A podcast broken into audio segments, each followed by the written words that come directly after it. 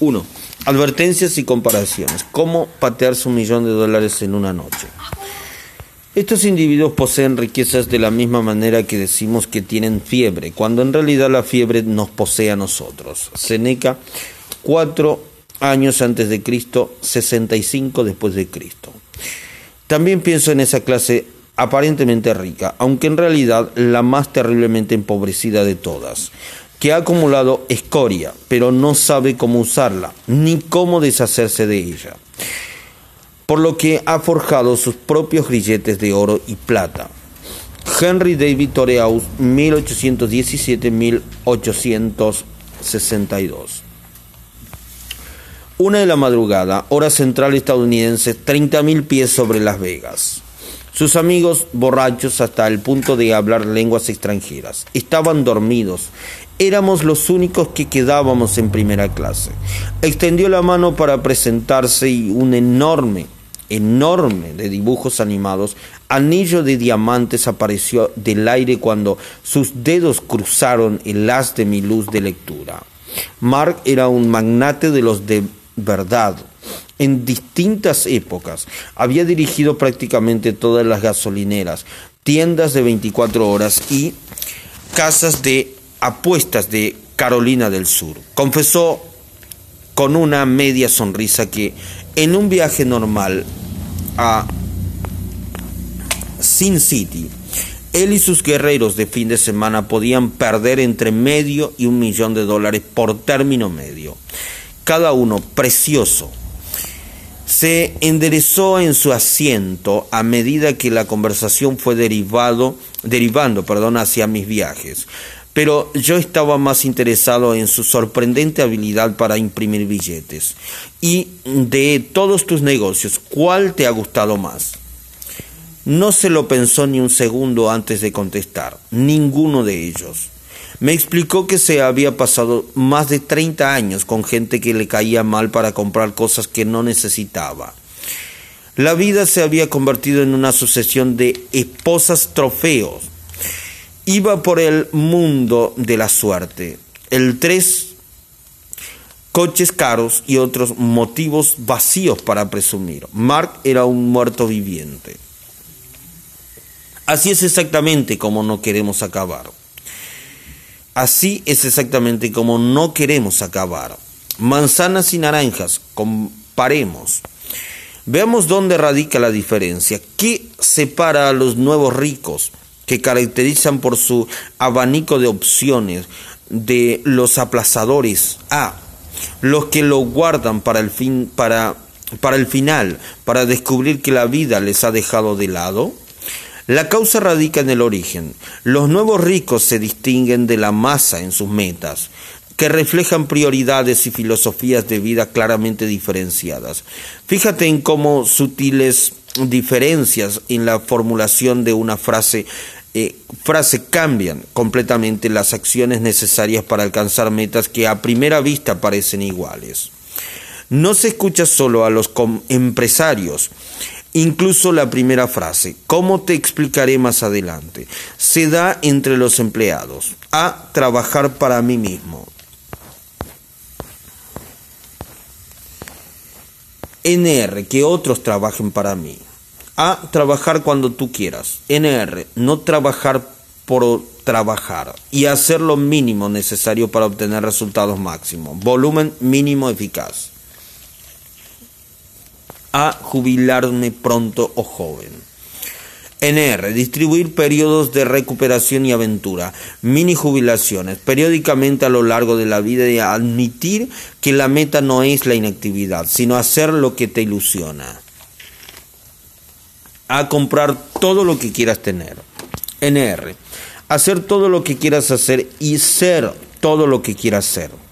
Si esto implica adquirir algunas herramientas y artilugios, sea pero serán siempre medios para conseguir un fin o una bonificación, pero no el objetivo en sí. A. Ser el jefe en lugar del empleado. Estar al mando. NR. No ser el jefe ni el empleado, sino el dueño. Ser el propietario de los terrenos y tener a otro que se ocupe de que salgan a tiempo. A. Ganar un montón de dinero. NR.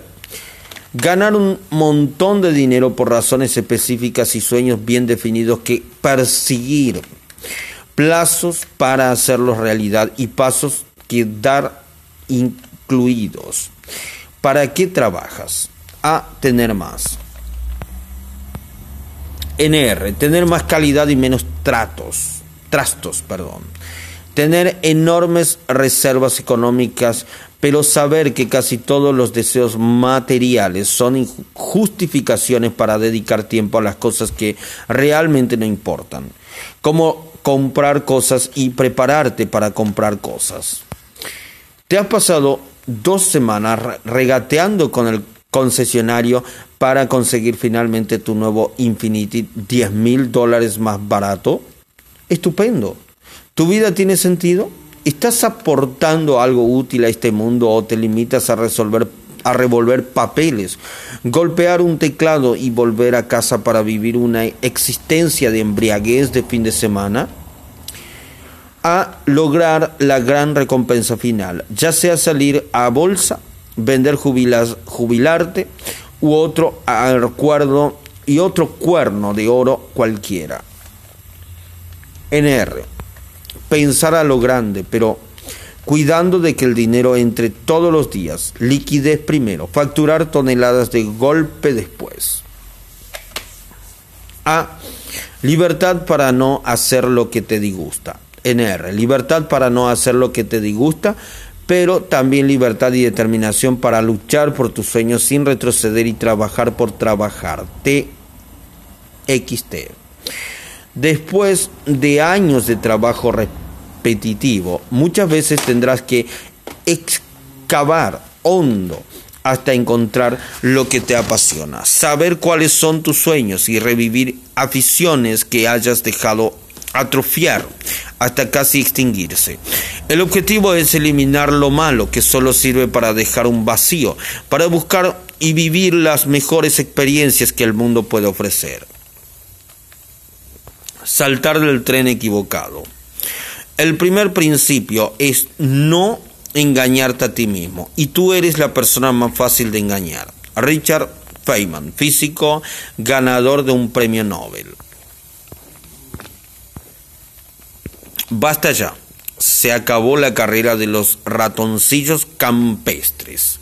La búsqueda de dinero a ciegas es una empresa descabellada. He, alquilado aviones privados para volar sobre los Andes. He cetado muchos de los mejores vinos del mundo entre descensos eh, por las mejores pistas de esquí y he vivido a cuerpo de rey tumbado junto a las piscinas infinitas de una mansión privada. Aquí va el secreto que rara vez desvelo.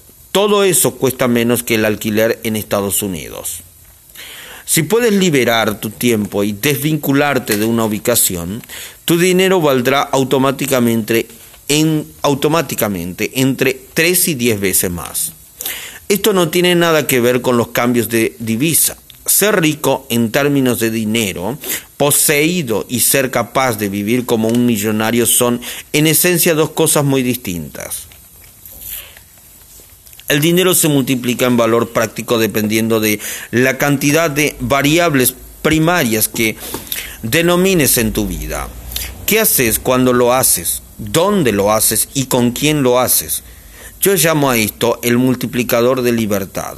Según este criterio, el gestor de banca de inversiones que trabaja 80 horas por semana y gana 500 mil dólares al año es menos poderoso que el NR, empleado por cuenta ajena, que trabaja una cuarta parte de esas horas a cambio de 40 mil dólares, pero tiene libertad completa sobre cuándo, dónde y cómo vivir.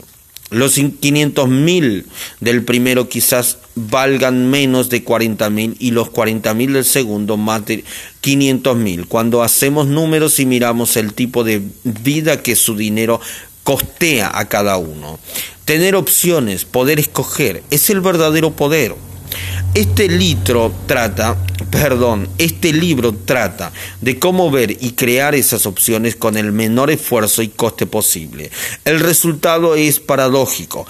Puedes ganar dinero, mucho más dinero, haciendo la, la mitad de lo que haces ahora. ¿Quiénes son los NR? El empleado que reorganiza su horario y negocia un acuerdo para trabajar a distancia para lograr el 90% de los resultados en la décima parte del tiempo, lo que le libera para practicar esquí de fondo y hacer viajes en coches con su familia dos semanas al mes.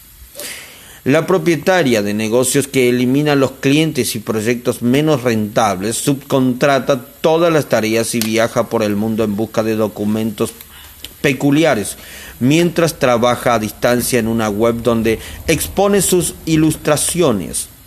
El estudiante que escoge arriesgarlo todo, que es nada, para montar un servicio de alquiler de vídeo por internet que produce 5 mil dólares al mes de beneficios procedentes de un pequeño nicho de aficionados al HDTV un proyecto menor que le lleva dos horas por semana y que le permite dedicarse a tiempo completo a la defensa de los derechos de los animales. Las obsesiones son infinitas, pero todos los caminos empiezan dando el mismo paso cambiando lo que das por supuesto. Para unirte al movimiento tendrás que aprender un léxico nuevo y recalibrar la dirección con ayuda de una brújula que te guíe por un mundo fuera de lo corriente. Dar la vuelta a la responsabilidad y echar por la borda el concepto de éxito con todo lo que ello implica. Las reglas han de cambiar nuevos jugadores para un nuevo juego, global y sin restricciones. Turín Italia. La civilización tenía demasiadas normas para mí, así que me esforcé al máximo por reescribirlas. Bill Cosby. Al tiempo que rotaba 360 en el aire, 360 grados en el aire, el ruido ensordecedor se transformó en silencio. Dallebeck Smith ejecutó ejecutó la Tralía, que tenía un equipo más pequeño, más flexible y un entrenador que era una leyenda. Perdón, Dale Beck-Smith ejecutó la voltereta hacia atrás con una perfección absoluta, con los esquís cruzados en esquís por encima de su cabeza y aterrizó en los libros de récord tras deslizarse sobre la línea de meta. Era el 16 de febrero de 2006 y ya era un magnate esquiador y medalla de oro olímpico en los Juegos de Invierno de Turín. Al contrario que otros atletas a tiempo completo, él nunca tendrá que volver a un trabajo sin futuro tras vivir su momento de gloria, ni recordará este día como la cúspide de la única pasión de su vida. Después de todo, solo tenía 21 años y conducía un Lamborghini negro. Nacido canadiense y con un talento pudiera decirse de manifestación tardía, Dale encontró su vocación, una empresa de informática en Internet a los 13 años. Por suerte tenía a su lado a un mentor y compañero más experimentado para guiarle, su hermano de 15 años, Jackson. La empresa creada para financiar sus sueños de subirse en lo más alto del podio olímpico se convertiría en tan solo dos años en la tercera compañía más grande del mundo de su sector. Mientras los compañeros de equipo de Dale se lanzaban por las laderas practicando fuera de horas, él estaba muchas veces invitando a Saki a clientes en Tokio. En un mundo regido por él, trabaja más, no con más cabeza. Llegó a un punto en que sus entrenadores pensaron que estaba de dedicando demasiado tiempo a sus negocios y demasiado poco a entrenar, a pesar de sus logros. En lugar de elegir entre su negocio o su sueño, Dale decidió salirse por la tangente en ambas cosas, pasando de una u otra a las dos. No estaba dedicando demasiado tiempo al negocio, él y su hermano estaban pasando demasiado tiempo con los canadienses. En 2002 se mudó a la capital mundial del esquí, Australia, que tenía un equipo más pequeño, más flexible y un entrenador que era una leyenda. Tres años después recibió la ciudadanía. Se enfrentó cara a cara a sus antiguos compañeros y se convirtió en el tercer australiano de la historia en ganar un oro en las Olimpiadas de invierno. En la tierra de los Wallabies y Meca del Sur, Dale está ahora hasta en los sellos de correos, literalmente, justo al lado de la edición conmemorativa de Elvis Presley se encuentran sellos con su cara. La fama tiene sus ventajas, igual que mirar más allá de las opciones que te presentan. Siempre puedes salirte por la tangente. Nueva Caledonia, sur del Océano Pacífico. Cuando dices que vas a conformarte con ser segundo, eso es lo que la vida te da. John F. Kennedy. Hay personas que se pasan la vida convencidas de que con ganar un poquito más, todos sus problemas se resolverían. Sus metas son objetivos que van variando arbitrariamente.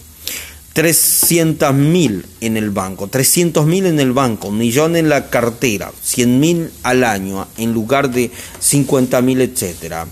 Eh, la meta de Julie era de lo más rudimentario, regresar con la misma cantidad de niños con lo que había salido de casa. Julie echó su asiento hacia atrás y dirigió la mirada al otro lado del pasillo, por encima de su marido, Mark, para contar cómo había hecho miles de veces uno, dos, tres, hasta el momento todo bien. En doce horas estarían todos de vuelta en París sanos y salvos. Eso siempre y cuando el avión de Nueva Caledonia aguantase, claro.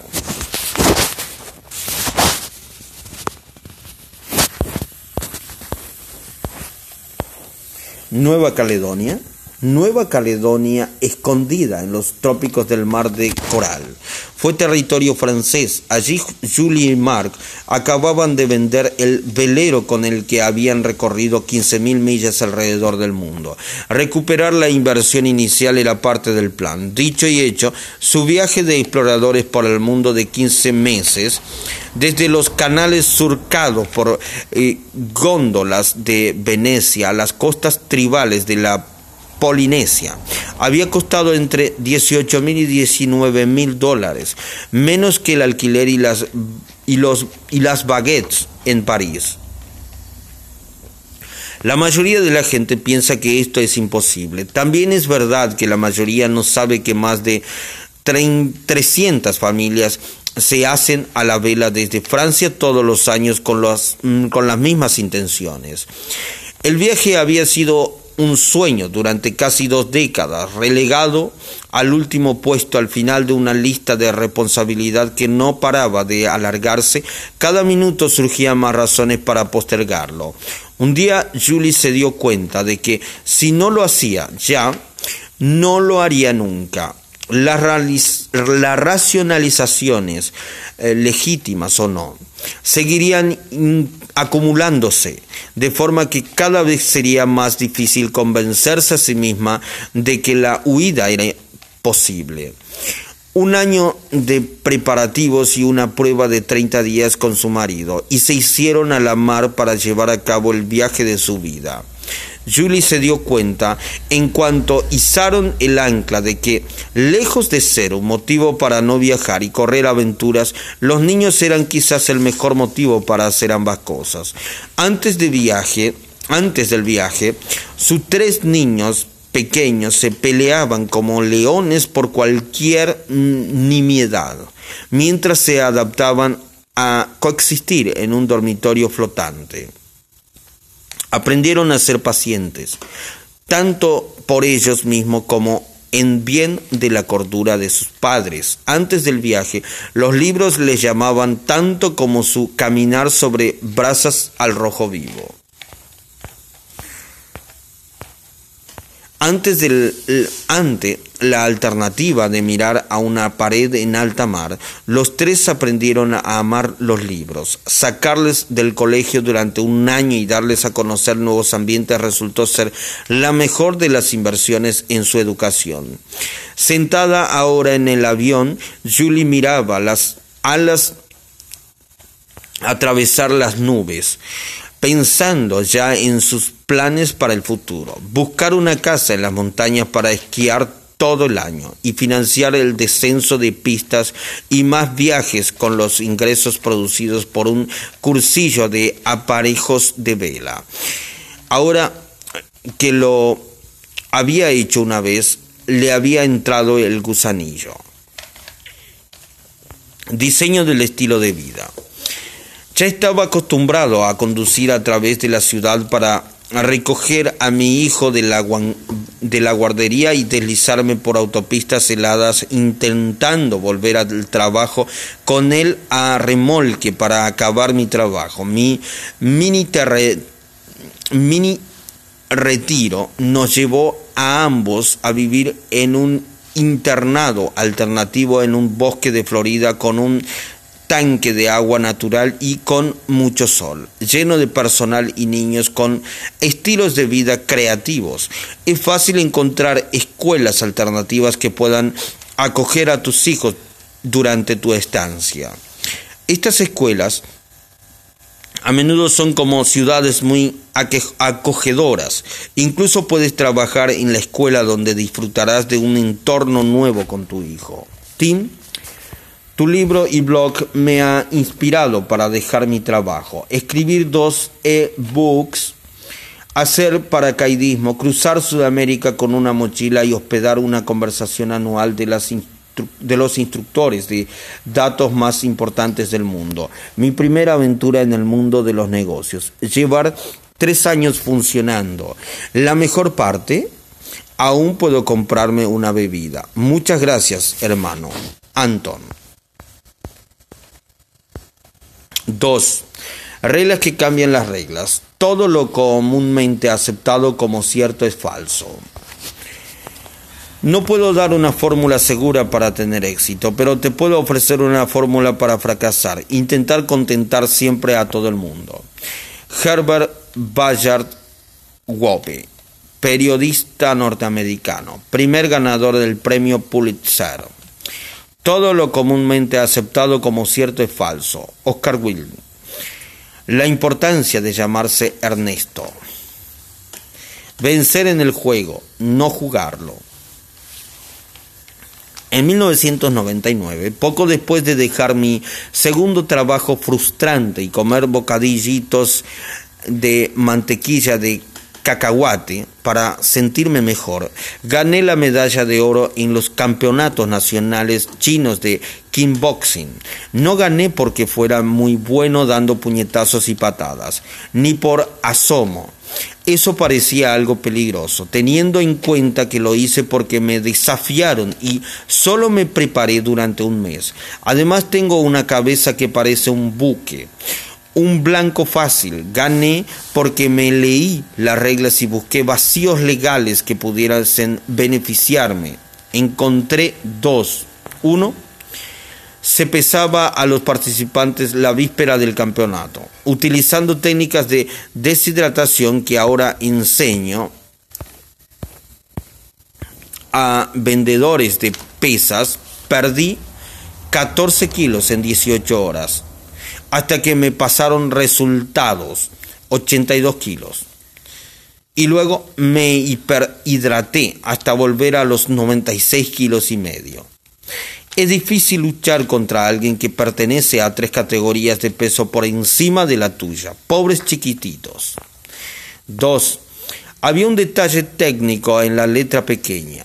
Si un, combate, si un combatiente perdón, se caía de la plataforma elevada tres veces en una ronda, su oponente ganaba por incomparencia del adversario. Decidí que este detalle sería mi única técnica y me limité a empujar a la gente hasta tirarla abajo. Como te puedes imaginar, al final los jueces no eran los chinos más felices del mundo. Resultado, gané todas mis peleas por fuera de combate técnico y me fui a casa con el campeonato nacional bajo el brazo, algo que el 99% de los participantes con entre 5 y 10 años de experiencia fueron incapaces de hacer. Pero empujar a la gente fuera del ring no es cruzar los límites de la ética.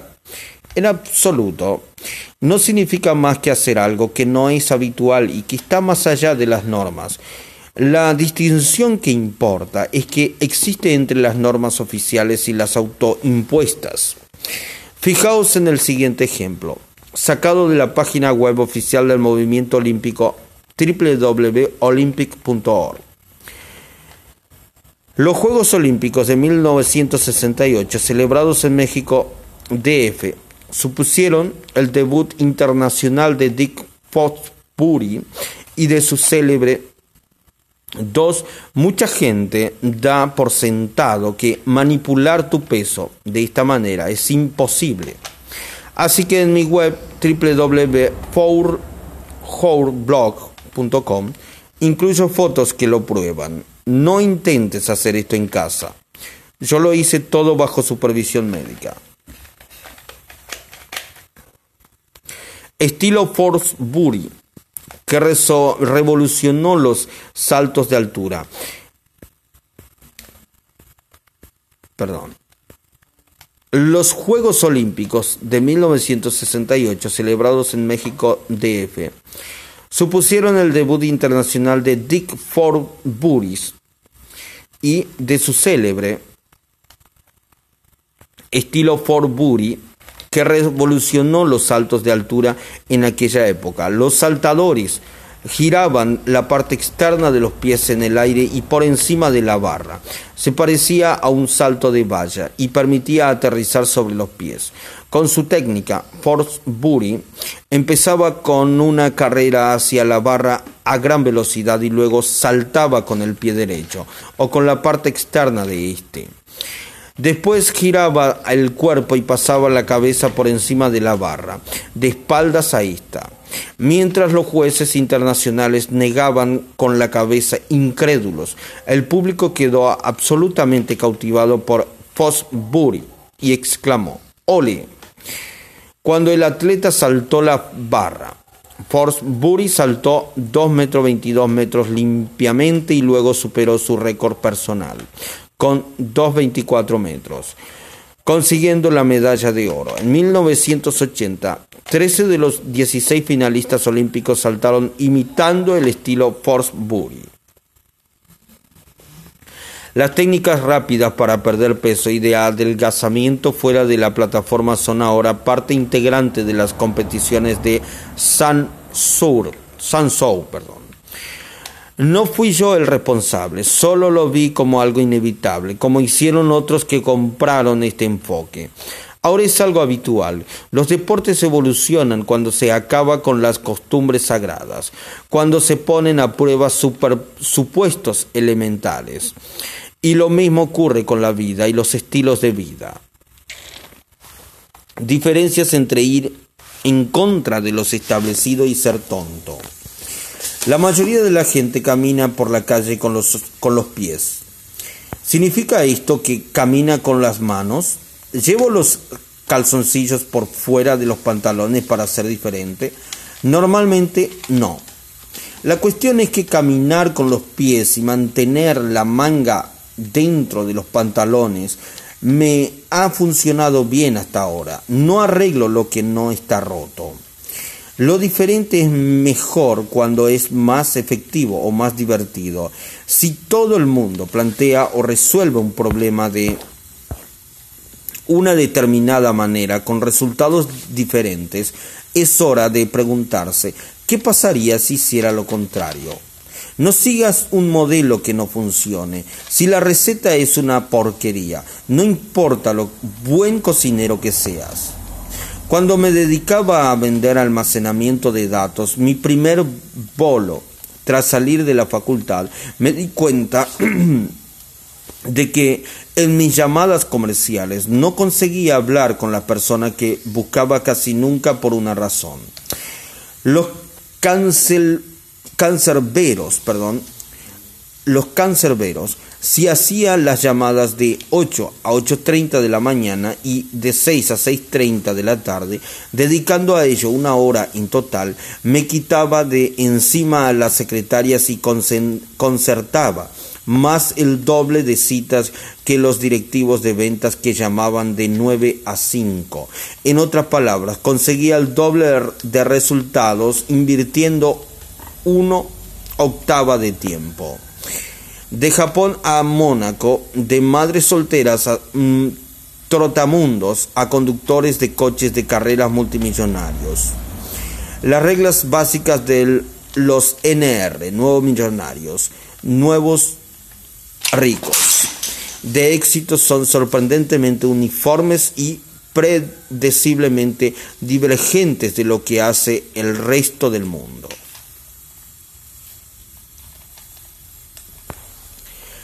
Las siguientes reglas son los diferenciadores fundamentales que deberás tener presentes mientras lees este libro. 1. La jubilación es un seguro por si ocurre lo peor. Planear la jubilación es como hacerse un seguro de vida. Debería verse únicamente como una valla protectora frente a la peor situación posible. En este caso, quedarse físicamente incapaz de trabajar y necesitar una reserva de capital para sobrevivir. Considerar la jubilación como la meta y redención final es erróneo, al menos por tres razones de peso. A. Parte del supuesto de que no te gusta lo que vas a hacer durante los años de mayor capacidad física de tu vida. Esta idea es inaceptable, nada justifica este sacrificio.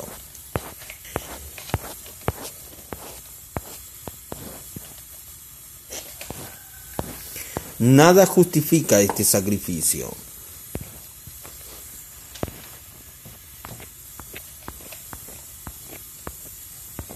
B.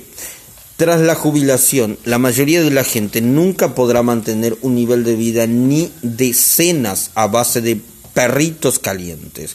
Incluso un millón es calderillas en un mundo en el que la jubilación entendida como hasta ahora puede durar 30 años y la inflación recorta tu capacidad adquisitiva un 24% anual.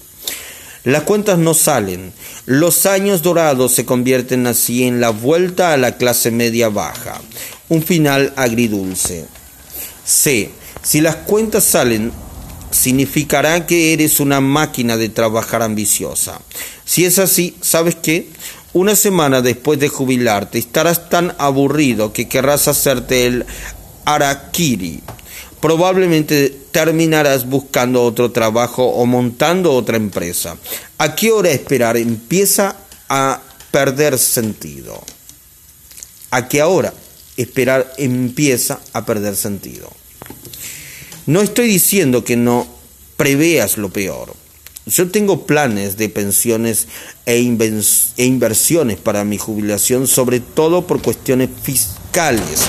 Pero no te engañes, la meta no es la jubilación. Dos, el interés y la energía son cíclicos. Si te ofrecieras 10 mil millones por trabajar 24 horas al día durante 15 años y luego jubilarte, ¿lo harías? Claro que no. No podrías. Es insostenible, exactamente igual que lo que la mayoría describe como carrera profesional. Hacer lo mismo durante más de ocho horas al día hasta caer rendido a tener suficiente dinero para dejarlo para siempre. Como si no, mis amigos treintañeros parecen un cruce entre Donald Trump y Joan Rivers. horroroso. Envejecimiento prematuro fomentado por frapucinos, triples en vena y horarios de trabajo imposibles.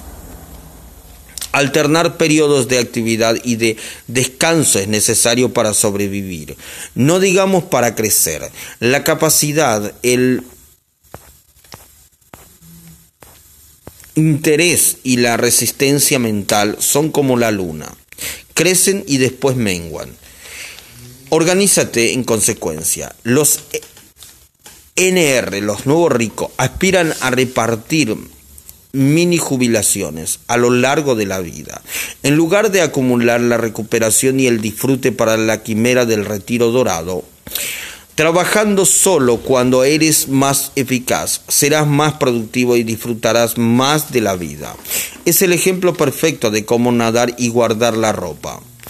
Personalmente intento ahora pasar un mes en el extranjero o inmerso en el aprendizaje de algo, tango, lucha, lo que sea, por cada dos meses que dedico a proyectos de trabajo. 3. Hacer menos no es vagancia. Hacer menos, hacer menos trabajo fútil para concentrarse en cosas de mayor importancia personal para uno. No es pereza. Esto no resulta difícil de aceptar a la mayoría porque nuestra cultura recompensa el sacrificio personal en lugar de la productividad personal. Pocos, pocos escogen o pueden medir los resultados de sus acciones y, por consiguiente, cuantificar su contribución en tiempo. Más tiempo equivale a mayor autovaloración y más refuerzo por parte de los superiores y de quienes te rodean.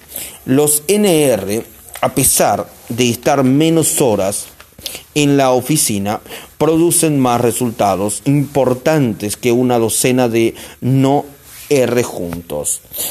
Definamos de nuevo, vagancia, soportar una existencia de lo más normal dejando que las circunstancias u otros decidan tu vida por ti, o amasar una fortuna mientras pasas por la vida como un espectador, desde la ventana de una oficina. El volumen de tu cuenta corriente no cambia esto, ni la cantidad de horas que fiches, contestando a correos triviales o resolviendo chorradas. Concéntrate en ser productivo, no en estar ocupado.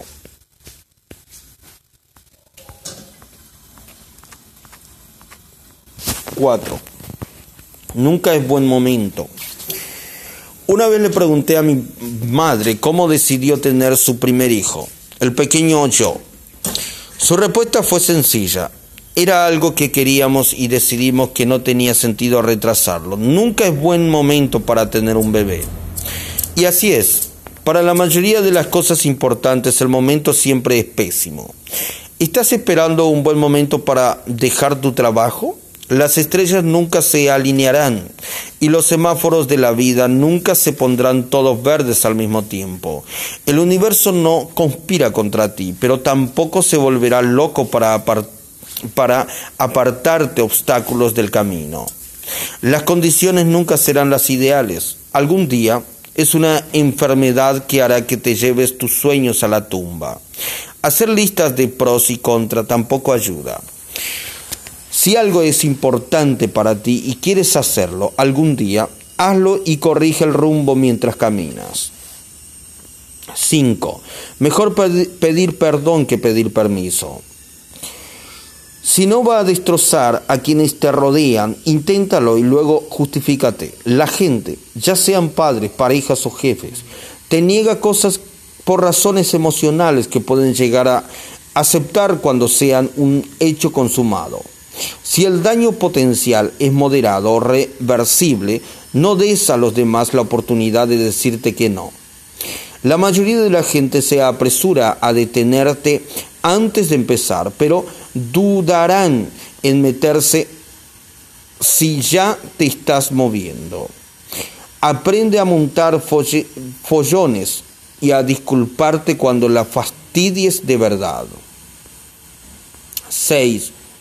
No te esfuerces por corregir tus debilidades, potencia tus fortalezas. La mayoría somos buenos en, cuentas, en unas cuantas cosas y desastrosamente malos en muchas otras. A mí se me da mm, fenomenal idear productos y pensar cómo promocionarlos, pero fatal hacer todo lo que viene después. Mi cuerpo está hecho para levantar objetos pesados y lanzarlos. Eso es todo. Hice caso omiso de esta verdad durante mucho tiempo. Probé a nadar y parecía un mono, ahogando, ahogándose. Probé el baloncesto y parecía un troglodita. Luego me hice luchador y despegué. Es de lejos mucho más lucrativo y divertido aprovechar tus fortalezas en lugar de tratar de arreglar todos tus puntos débiles. Se trata de elegir entre multiplicar resultados y ayudándote de tus eh, ayudándote de tus fortalezas o incrementar el grado de tu mejora fortaleciendo debilidades para como mucho alcanzar un nivel mediocre. Concéntrate en utilizar con mayor destreza tus mejores armas en vez de repartir en vez de repararte continuamente. 7. Las cosas llevadas al exceso se convierten en lo contrario. Es posible tener demasiado de algo bueno. En exceso, muchos empeños y posesiones adquieren las características de sus opuestos.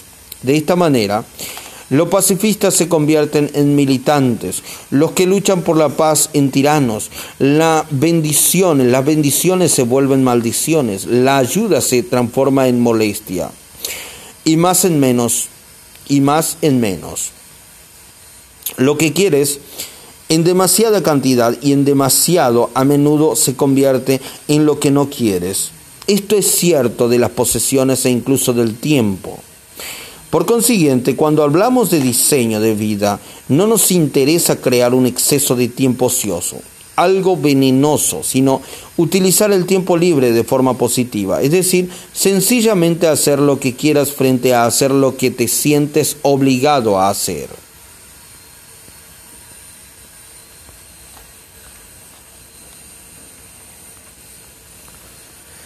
Ocho. El dinero por sí mismo no es la solución. Mucho se podría decir del poder del dinero como moneda. Yo mismo soy un gran fan. Pero tener más no es la solución tan a menudo como se podría pensar. En parte, el problema es que somos vagos. Si tuviera más dinero, es la manera más fácil de posponer realizar una autocrítica profunda que te lleve a tomar las decisiones necesarias para crear una vida de la que disfrutar. Ahora y no después. Usar el dinero como cabeza turco y dejar consumir toda tu energía en la rutina del trabajo hace que te niegues el tiempo para hacer algo más. John, me gustaría quedarme a hablar del vacío enorme que siento en mi vida, la desolación que me da una patada en el estómago cada vez que enciendo el ordenador por la mañana. Pero tengo un montón de trabajo por hacer. Me esperan al menos tres horas contestando correos sin importancia antes de llamar a los clientes potenciales que me dijeron ayer que nones. Me voy corriendo. Mantente ocupado con la rutina de la rueda del dinero. Finge que así se cura todo y crearás artificialmente una distracción constante que te impedirá ver que lo que haces no tiene ningún sentido.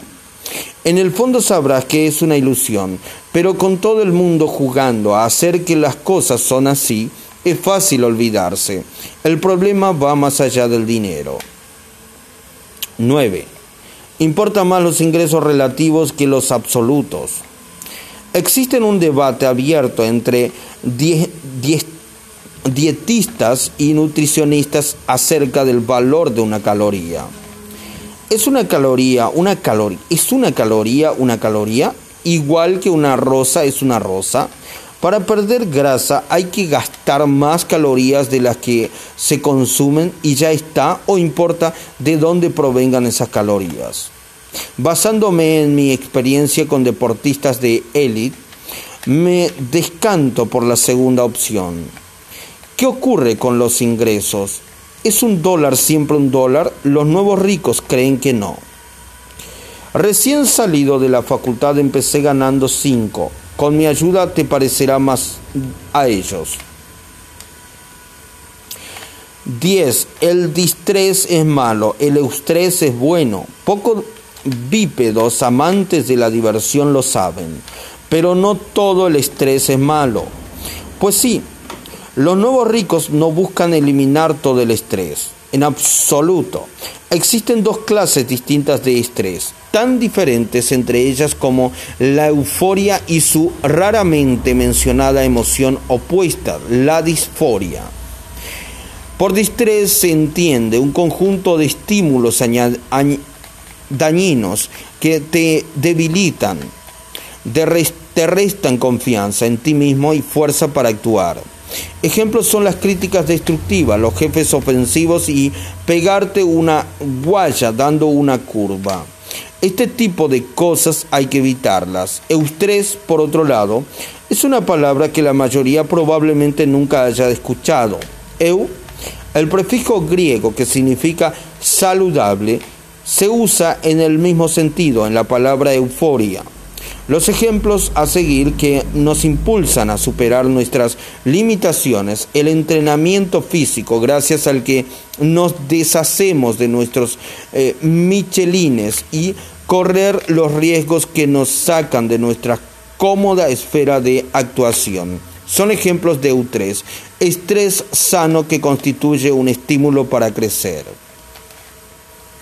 Quienes evitan la crítica fracasan hay que evitar la crítica destructiva, no toda forma de crítica. De igual manera, no se puede avanzar sin eustrés y cuanto más eustrés podamos crear o aplicar a nuestra vida, antes haremos nuestros sueños realidad. El secreto es saber distinguir uno de otro. Los nuevos ricos se esfuerzan tanto en eliminar el distrés como en producir como en producir eustrés, perdón.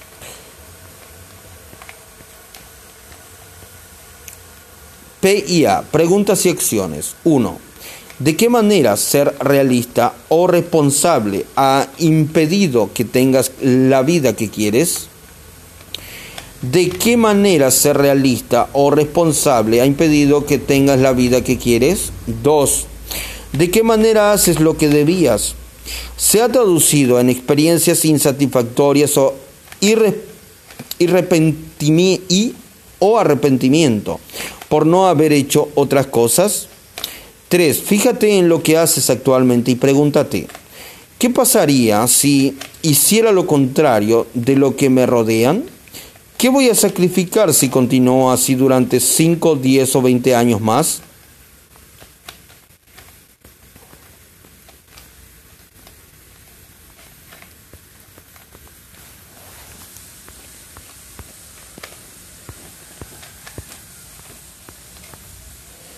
Tres, Esquivar balas.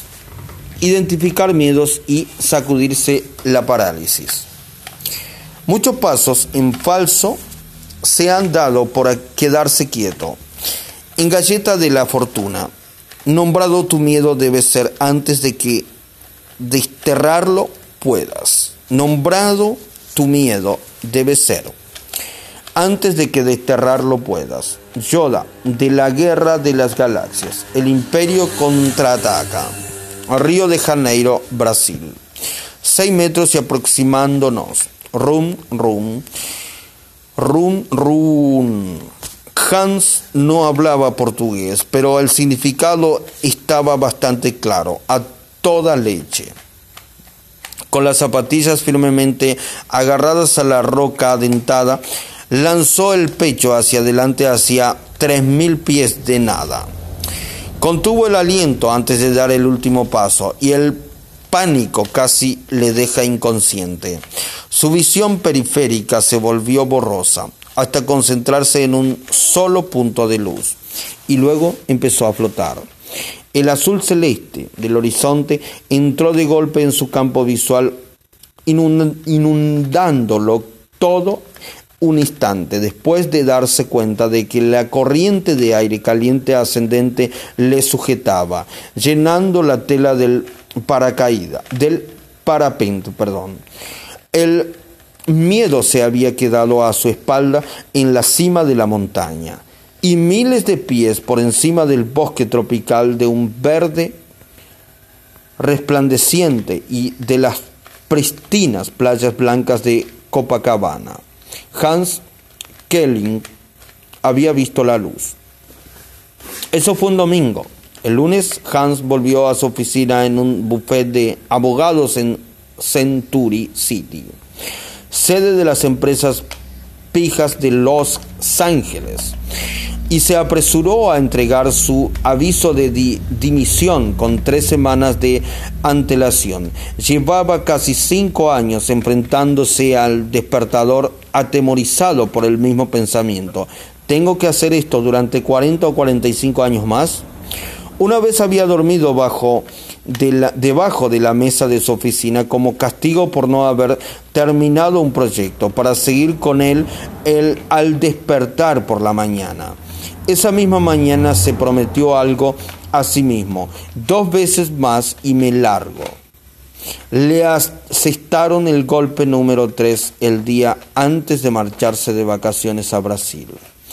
Todos nos hacemos ese tipo de promesas y el propio Hans ya lo había hecho antes, pero ahora las cosas eran diferentes. Él era diferente. Mientras descendía lentamente hacia el suelo haciendo círculos, se había dado cuenta de algo.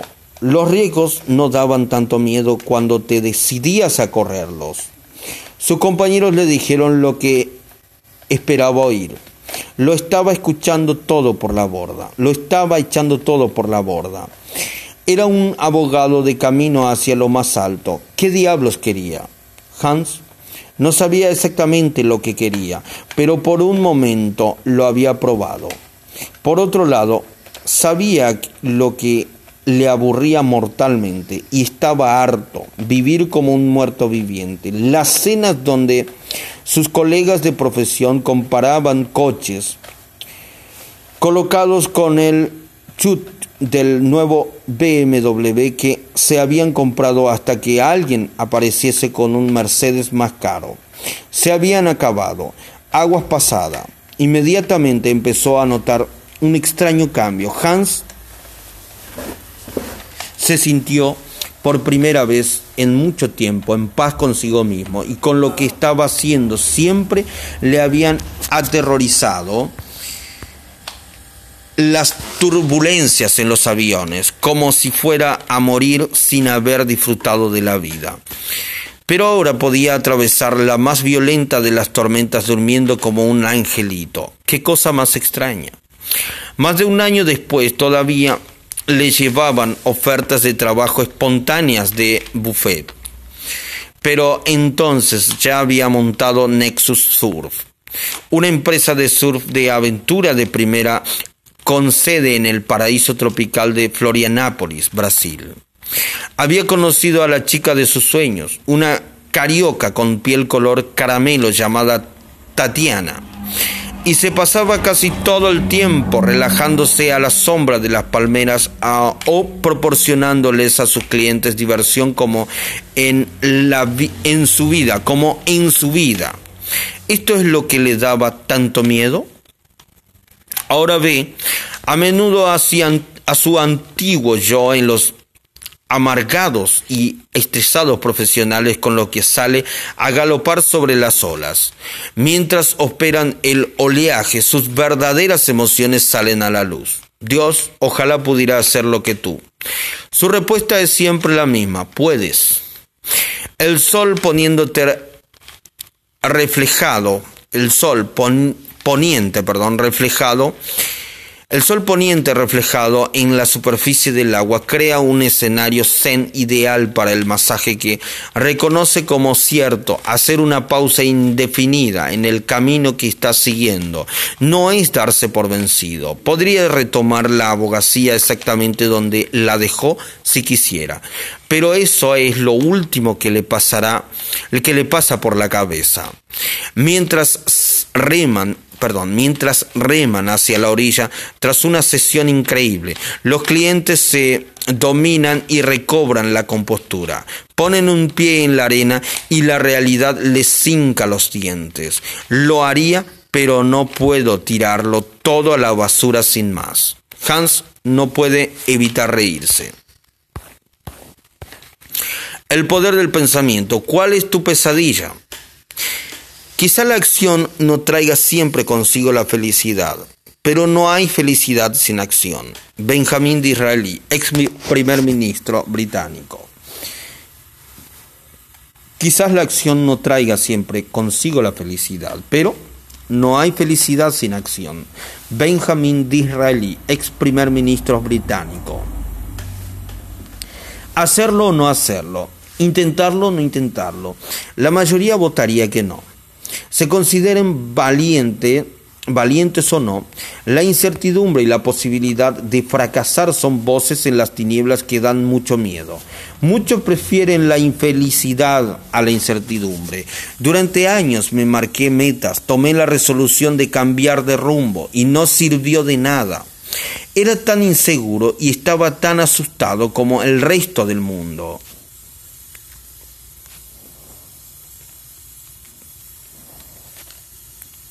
La solución realmente, la solución realmente sencilla, vino a mí de forma accidental, hace cuatro años. En esa época tenía tanto dinero que no sabía qué hacer con él. Ganaba 70 mil dólares o así al mes. Y me sentía fatal, peor que nunca. No tenía tiempo y me estaba matando a trabajar.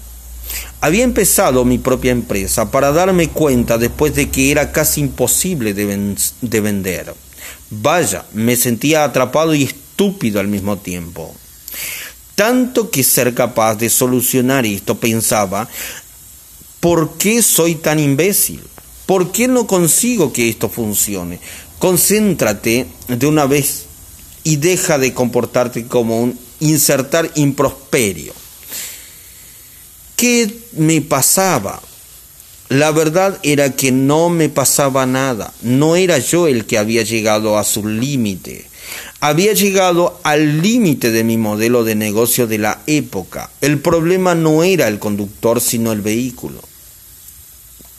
Errores básicos cometidos en su infancia no me dejarían no me dejarían nunca venderla.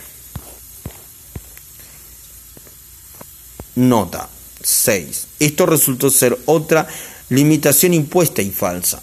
Brian Kicken fue adquirida por una firma de capital privado en 2009. El proceso se describe en www.forroseblog.com.